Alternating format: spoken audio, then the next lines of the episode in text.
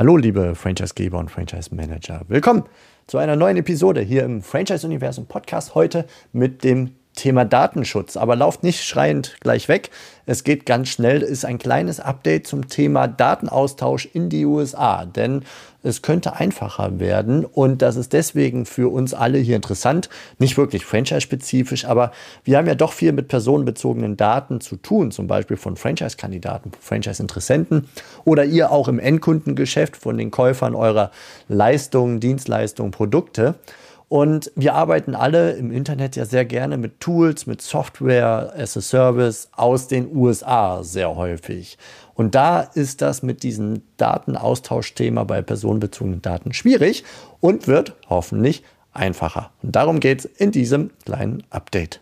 Hallo und willkommen zu einer neuen Episode im Franchise Universum Podcast für euch in den Systemzentralen. Mein Name ist Steffen Kessler und ich helfe euch, die passenden Menschen zu finden und von euch zu überzeugen, um sie dann zu erfolgreichen und das ist mir wichtig, zufriedenen Franchise-Partnern zu machen. In meinen Worten heißt das, indem wir unser Glück mit anderen teilen. Viel Spaß mit dem kommenden Impuls.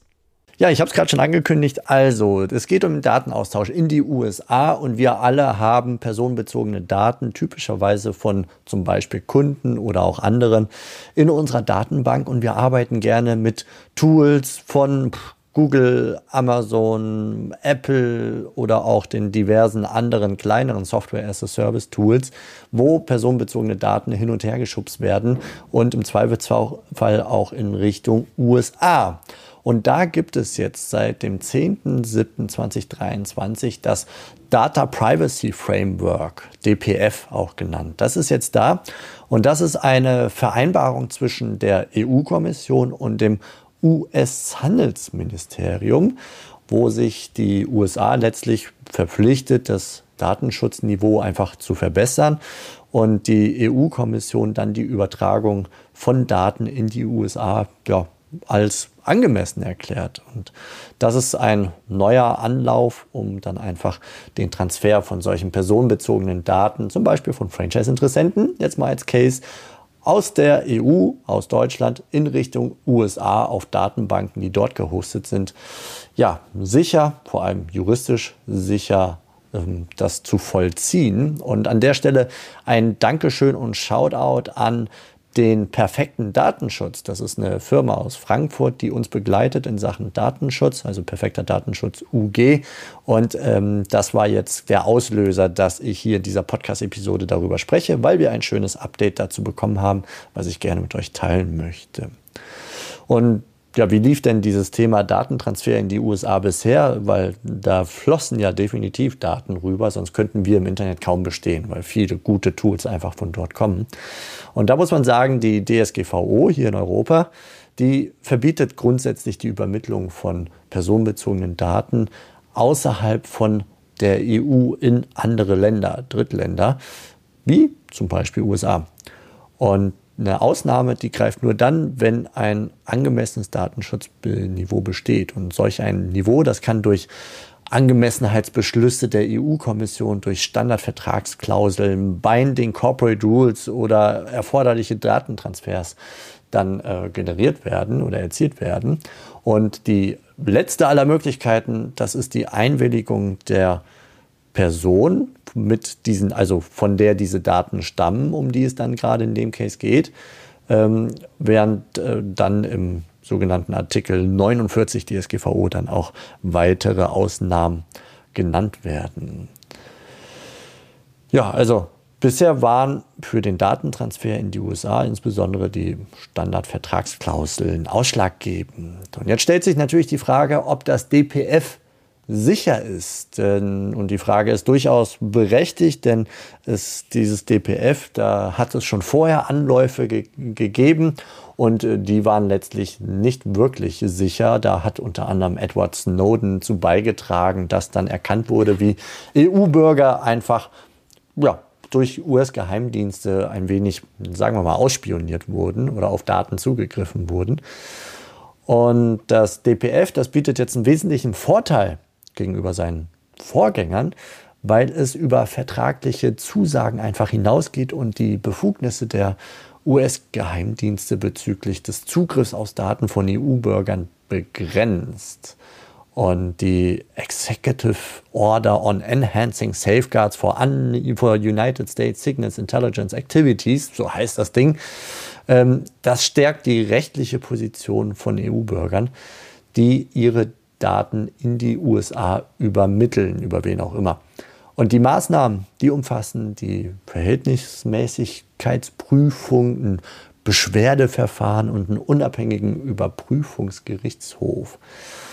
Trotzdem muss der EuGH, also der Europäische Gerichtshof, letztlich am Ende darüber entscheiden, ob das Risiko eines Datenmissbrauchs durch US-Geheimdienste ausreichend beseitigt wurde. Also eine finale Antwort gibt es noch nicht.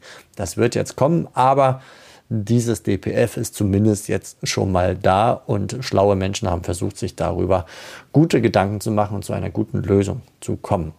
Also, inwiefern können denn jetzt US-Tools oder Dienstleister so eingesetzt werden, dass es rechtssicher ist? Da kann man kurz sagen, alle, die unter diesen DPF fallen, da ist der Einsatz rechtssicher. Dabei ist aber zu beachten, dass bei den US-Unternehmen ein Selbstzertifizierungsverfahren durchlaufen werden muss, schwieriges Wort, Selbstzertifizierungsverfahren, äh, um sich dann auf einen sogenannten Angemessenheitsbeschluss berufen zu können. Und die großen Player, also der, der Player von Facebook, Meta dahinter oder auch Google, Microsoft, Amazon und so weiter, die sind schon zertifiziert.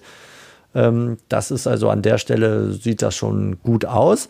Um dann festzustellen, ob der von euch eingesetzte US-Dienstleister, der jetzt nicht einer der genannten ist, unter das DPF fällt, da wurde eine Datenbank aufgebaut mit einer Suchfunktion. Und die kann man abrufen. Den Link packe ich gerne in den Show Notes, findet ihr unter dem Podcast. Und da kann man dann das entsprechende Tool oder den Tool-Anbieter viel mehr reinschmeißen und gucken, ob da der eingesetzte Toolanbieter oder US-Dienstleister dann unter das DPF fällt. Ja, also, was gilt zu beachten? Also zunächst mal sollte der finale Beschluss des EuGH abgewartet werden, habe ich gerade schon berichtet.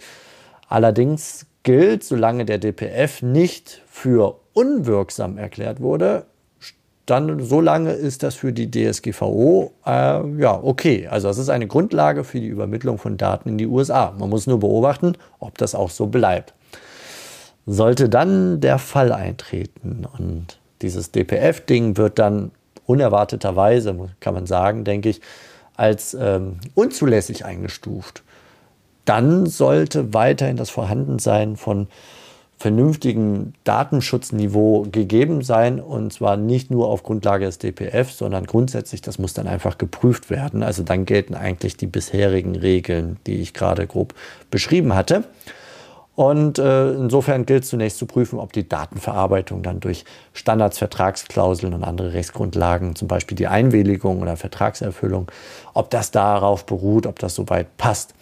Und ein Bußgeld ist bis zu dem finalen Entschluss von dem Europäischen Gerichtshof nicht zu erwarten. Das ist quasi gute Nachricht. Man kann dann mit Bezug auf den DPF loslegen und dann schauen, wohin die Reise geht. Also hoffen wir, dass das gut klappt und ähm, ja, dass das dann einfach ein Haken schon mal für die Anbieter zumindest ist, die sich dort haben zertifizieren lassen und in dieser Datenbank dann auch zu finden sind. Das wäre schon mal ein erster wichtiger Schritt im Umgang mit zum Beispiel den Franchise-Interessentendaten in Richtung USA und ähm, deren Server, um deren Tools, die von dort kommen, zu nutzen. Dieses kleine Update für euch.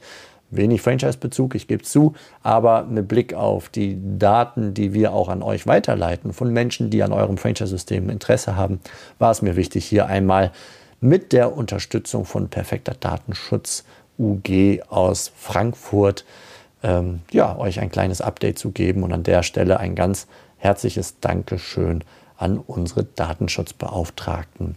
Macht es gut, bis dann, ciao. Das war's für heute von mir hier im Franchise Universum Podcast. Ich freue mich, wenn für euch ein passender Impuls dabei war und wenn ja, dann leitet ihn gerne an eure Kollegen innerhalb der Systemzentrale weiter und ganz besonders Empfehlt sehr gerne diesen Podcast an eure befreundeten Franchisegeber und Franchise-Manager, denn es ist natürlich noch lang nicht jeder in der Podcast-Welt angekommen.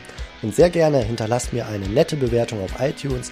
Das hilft mir, diesen kleinen Nischen-Podcast für die Franchise-Wirtschaft leichter auffindbar zu machen.